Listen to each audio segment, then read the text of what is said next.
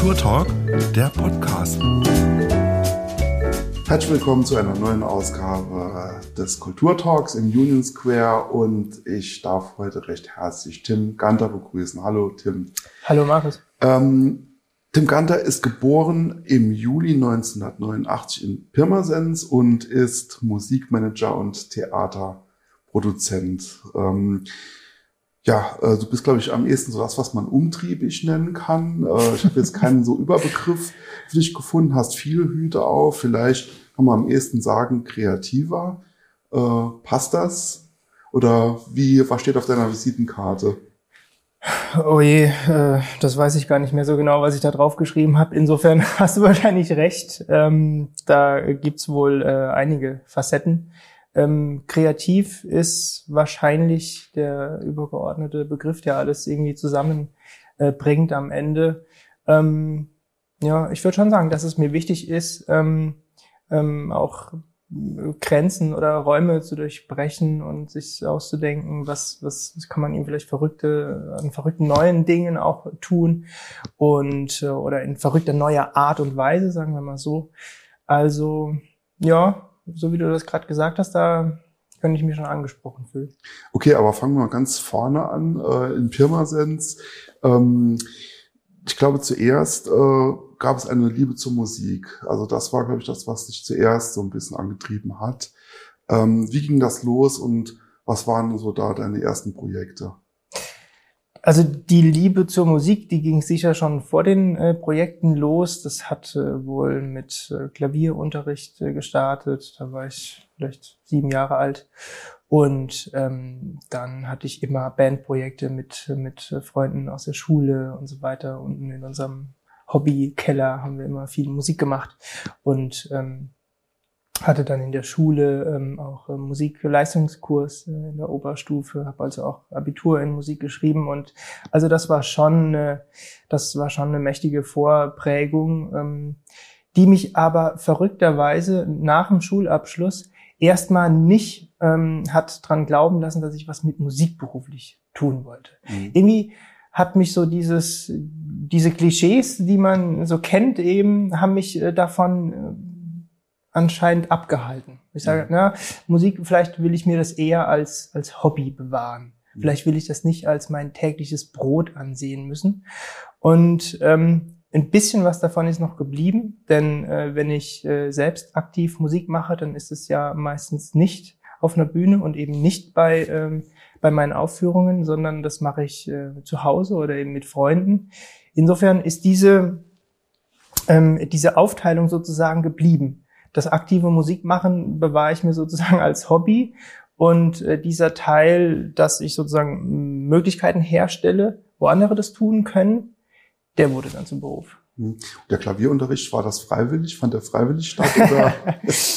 nee, also das wäre gelogen, wenn ich sagen würde, ich hatte, keine Ahnung, zehn Jahre lang freiwillig äh, Klavierunterricht gemacht. Ja.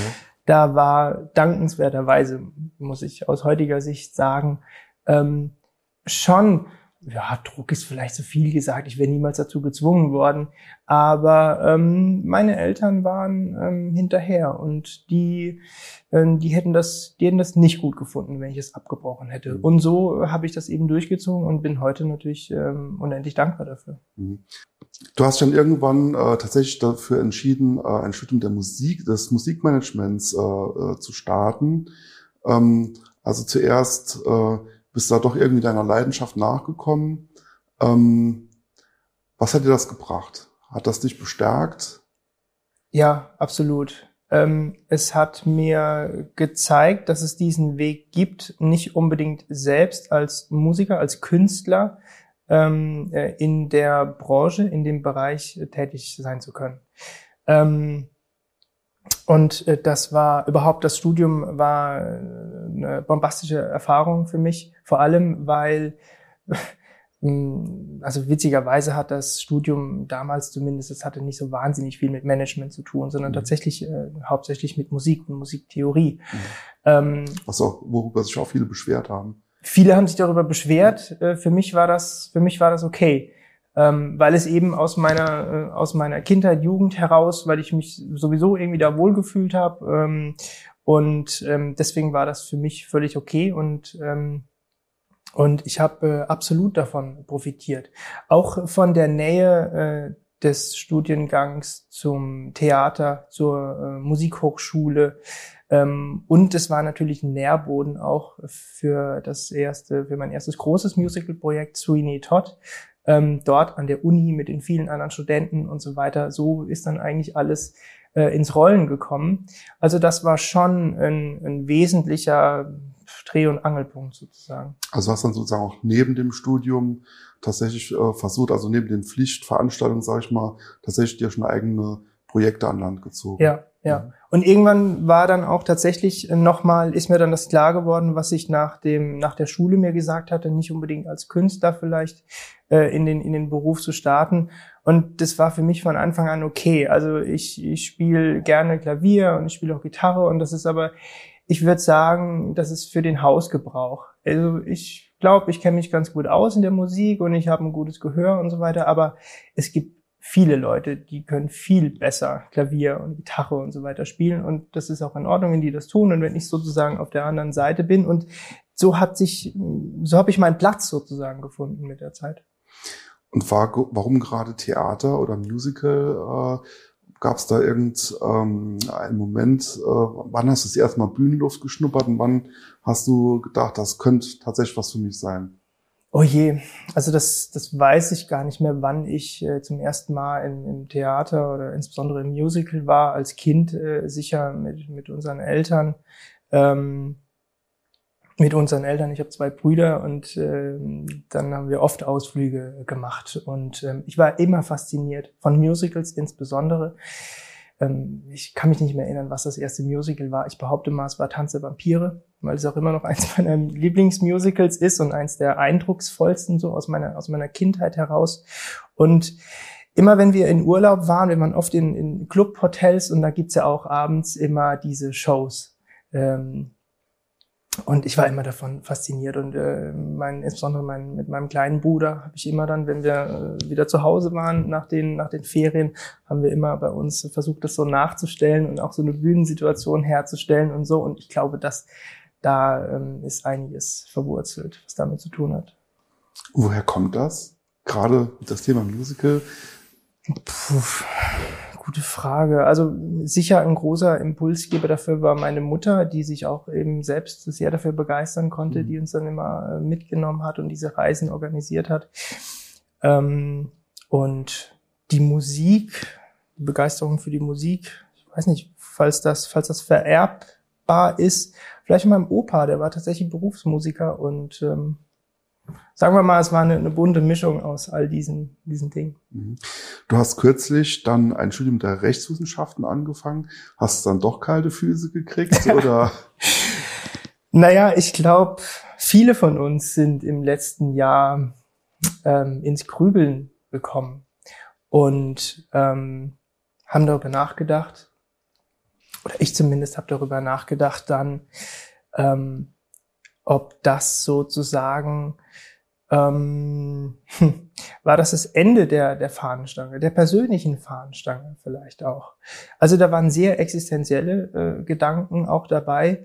Und ehrlich gesagt habe ich schon länger mit dem Gedanken Jura auch gespielt. Ähm, vielleicht sogar schon bevor ich Musikmanagement studiert hatte. Ähm, und im letzten Jahr, es hat sich einfach, es hat sich einfach ergeben. Es war einfach die Zeit da, muss man auch sagen. Und es war, die, die Perspektivlosigkeit war groß genug, nochmal was Neues anzufangen.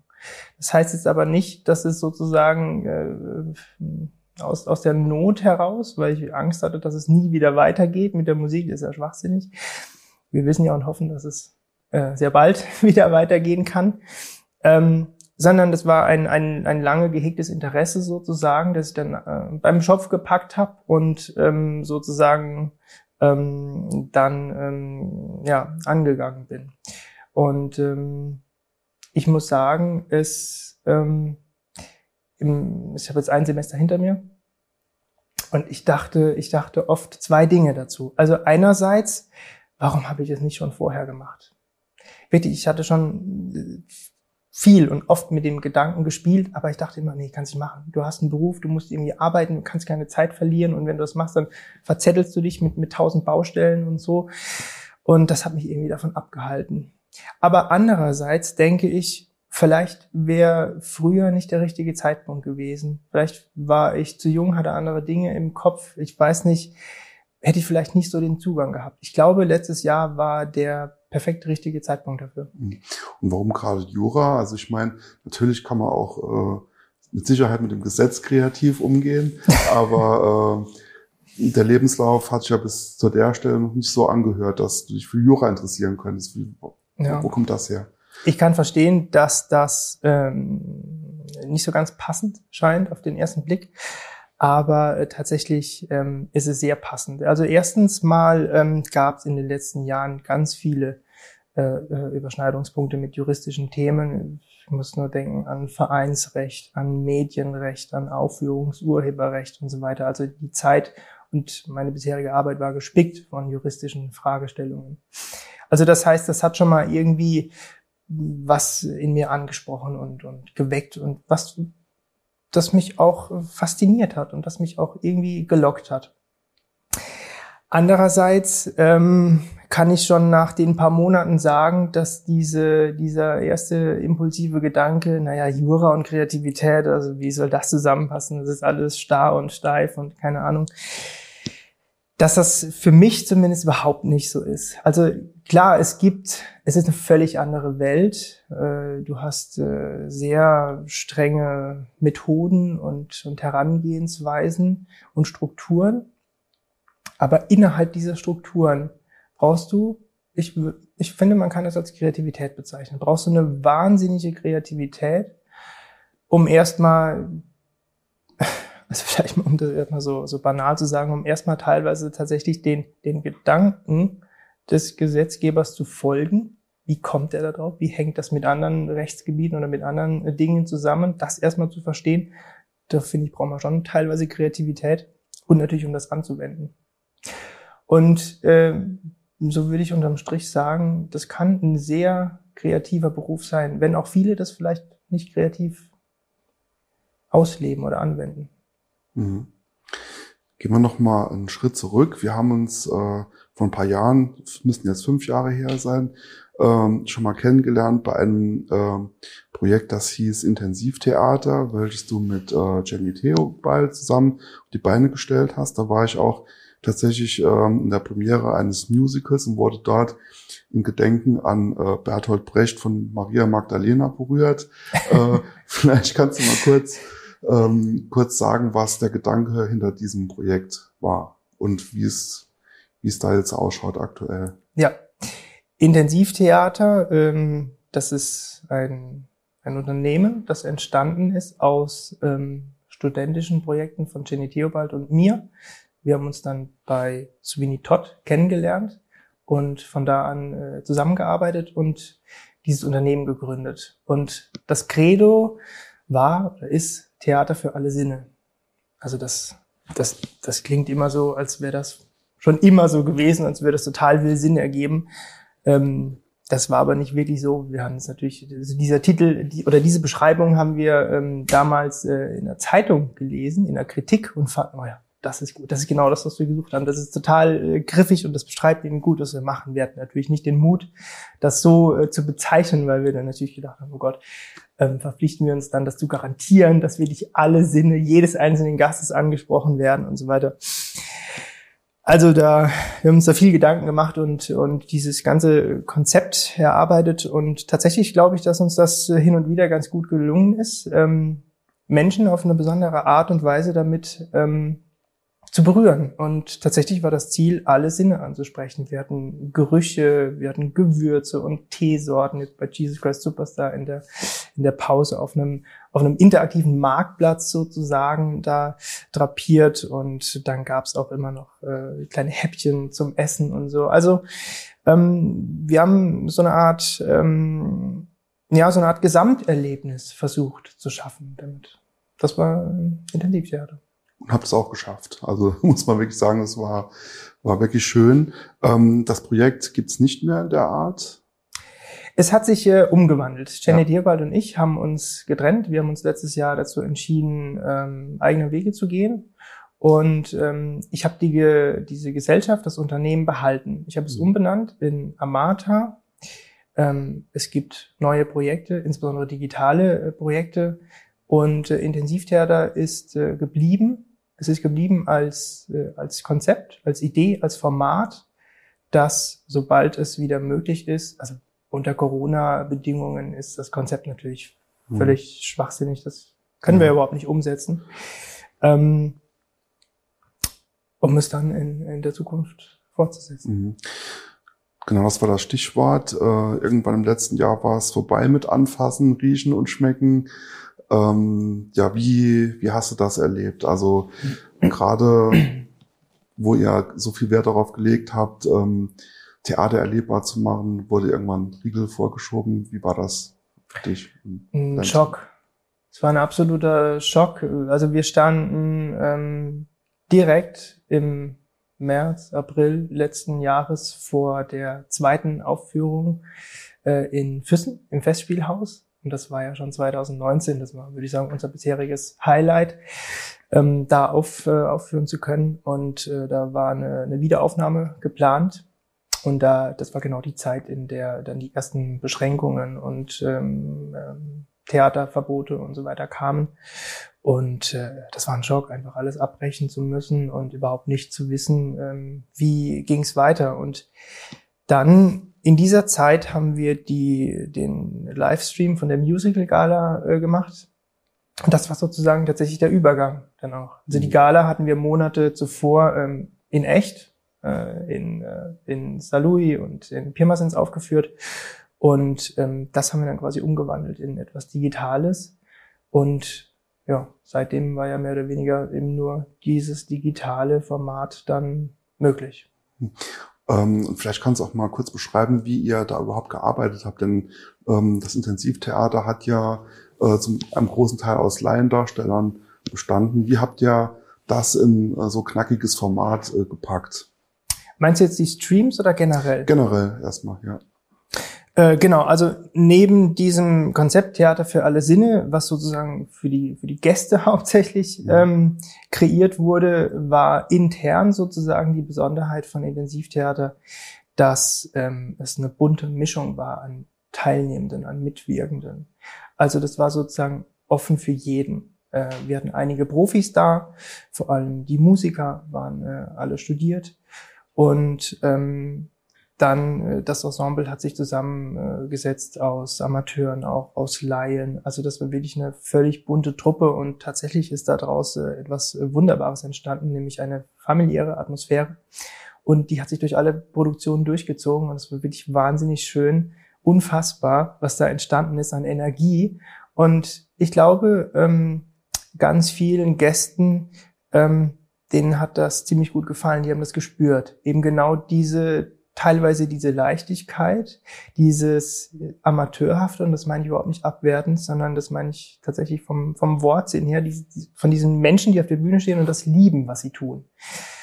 Und das äh, gespickt mit hin und wieder der Perfektion eines Profis, der da neben nebendran äh, steht sozusagen und, und die sie, die dann gegenseitig voneinander profitieren können. Also da waren ähm, das war eine absolute Besonderheit. Hm, also ein schönes Experiment, was auch absolut gelungen ist. Ihr seid gestartet mit äh, Jesus Christ Superstar. Ähm, warum gerade dieses Musical? Du hast mir eben im Vorgespräch gesagt, das ist auch eins deiner Lieblingsmusicals. Warum dieses? Ähm, wir haben lange gesucht. Als wir dann, als wir dann diese äh, Konzeptidee hatten, dann äh, haben wir gesagt, okay, dann wollen wir Ende des Jahres aufführen. Das war ja 2016 und haben gesagt, was wird das erste, was wird der erste Titel dafür sein? Und haben lange, lange gesucht und ähm, und auf der Liste war von Anfang an Jesus Christ Superstar, weil ähm, also erstmal, weil der Titel natürlich super spannend klingt, ähm, dann, weil es, ich kann es bis heute nicht verstehen, weil es relativ selten gespielt wird. Und dann sind wir nach, ähm, ich glaube, es war in Bern, so eine Aufführung gefahren, haben es uns angeguckt haben uns auch einige andere angeguckt.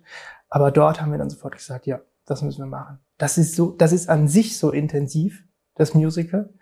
Ähm, es hat, es ist mit uns allen verwurzelt, mit der, mit der gesellschaftlichen, religiösen Geschichte von fast uns allen. Jeder kann damit was anfangen. Du musst nicht erklären, worum es geht. Das ist der Titel für das erste Intensivtheater-Musical.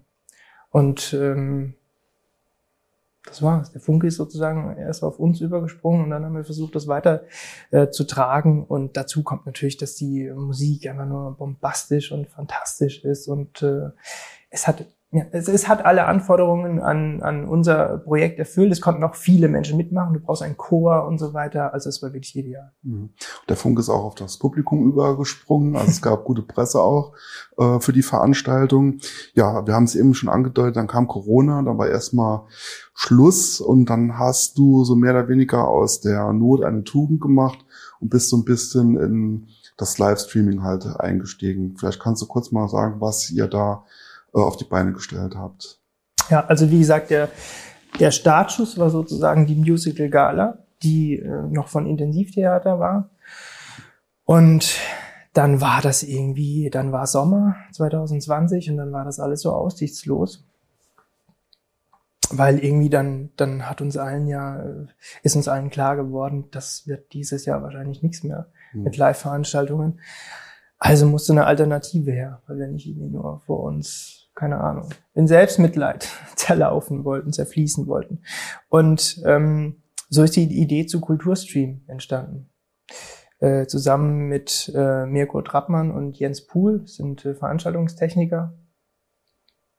Mit denen habe ich Kulturstream gegründet und dann haben wir in, in der ersten ähm, in der ersten Auflage 17 Streams ähm, produziert im Sommer letzten Jahres und ähm, das hat wahnsinnig viel Spaß gemacht. Es war natürlich absolut nicht rentabel, weil ähm, das eine, ein wahnsinniges Kontingent an Technik verschlingt und, und Vorbereitungszeit und dann sitzt du da äh, tagelang und so weiter, um das alles einzurichten für, für den jeweiligen Stream. Sehr, sehr viel Aufwand, aber ähm, wir mussten das machen.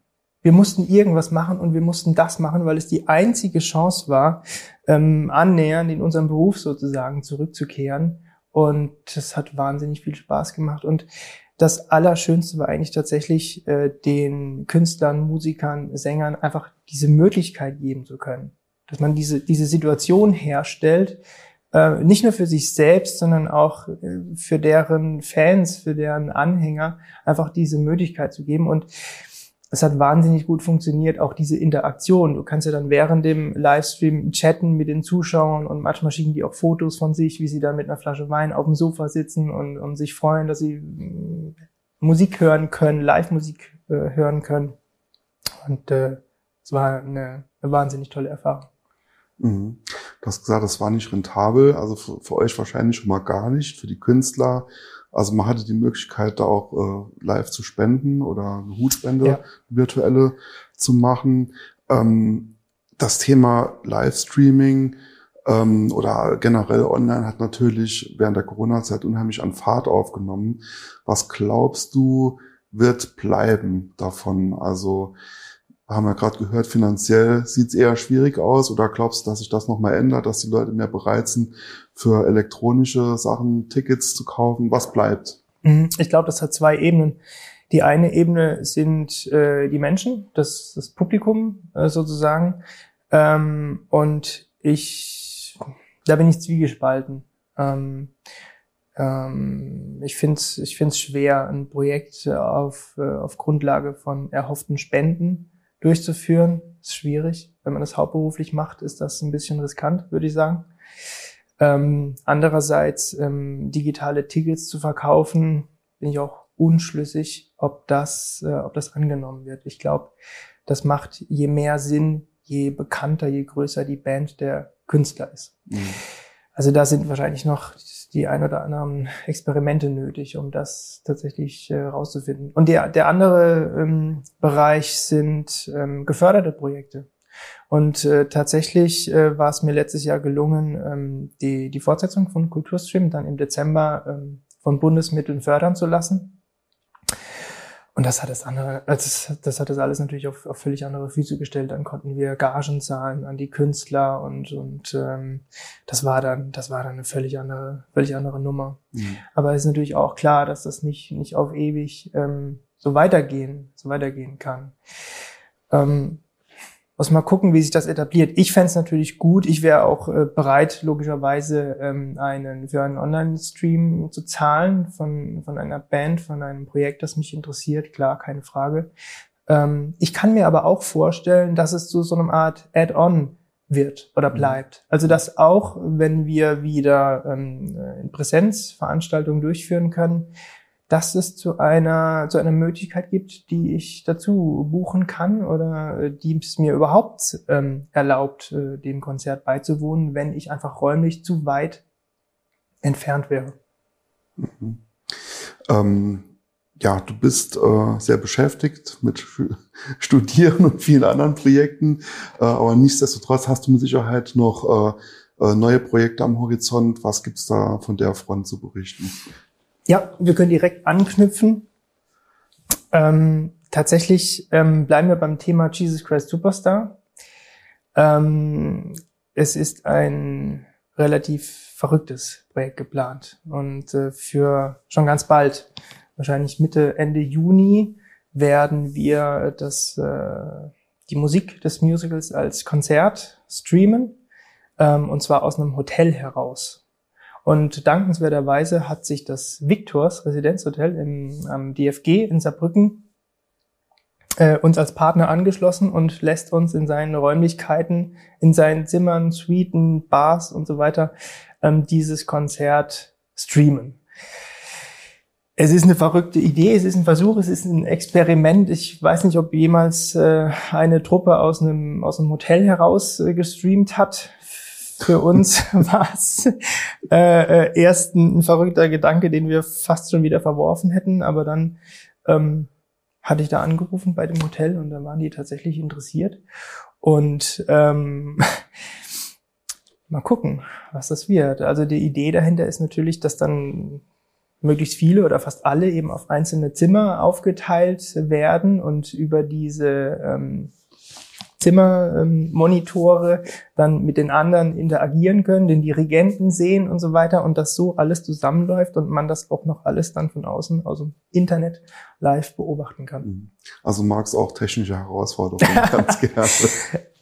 Ja, also das wird sicher, ähm, das wird an der einen oder anderen Stelle eine spannende Nummer, aber ähm, naja, in, in, einer, in einer Krise muss man wahrscheinlich besonders kreativ werden. Mhm. Also da sind wir auf jeden Fall sehr drauf gespannt. Ähm, genau, in unserer geschätzten Sendung hier ist es eine große Tradition, dass jeder Gast äh, etwas mitbringt, was ihn inspiriert, was äh, ja ihm viel, was wichtig ist. Äh, was hast du uns heute mitgebracht? Ich habe mitgebracht ein Thema, über das wir noch gar nicht gesprochen haben. Ja. Jesus Christ Superstar. Ja. Ähm, tatsächlich ist es eine, ich würde schon fast als, als Zusammenfassung, als Unterstreichung dessen sagen, über was wir gerade gesprochen haben. Das ist das Original Programmheft oder der Originalflyer von der deutschen Erstaufführung äh, 1972, mhm. Halle Münsterland. Ich habe das ähm, geschenkt bekommen von einem Gast, bei der allerersten ähm, Jesus Christ Superstar Aufführung in Neunkirchen von uns, wo du, wo du ja auch warst. Ähm, und der hat mir das gegeben, weil er so berührt war von der Aufführung, dass er sozusagen sich da irgendwie erkenntlich zeigen wollte. Und das fand ich so eine rührende Geste. Ich habe das bislang behalten und werde es wahrscheinlich auch äh, ähm, weiterhin äh, in Ehren äh, aufbewahren, weil das einfach so eine nette Geste war. Das war logischerweise ein älterer Herr und äh, der war zu Tränen gerührt, wie toll wir das gemacht hätten. Und das hat ihn an seine Kinder, an seine Jugend erinnert, als sie die Schallplatte äh, damals rauskam. Und der war so ergriffen und das äh, ist direkt auf uns übergeschwappt und hat uns auch wahnsinnig ergriffen. Mhm. Eine schöne Geschichte. Äh, an dieser Stelle auch Print ist nicht tot. Ne? Also der Flyer hat überlebt. Ähm, Man stelle sich das mal digital vor. Das wäre nicht annähernd so charmant. Das stimmt, ja, richtig. Genau, Tim Ganter, ich danke dir recht herzlich für das nette Interview. Vielen Dank für die Einladung.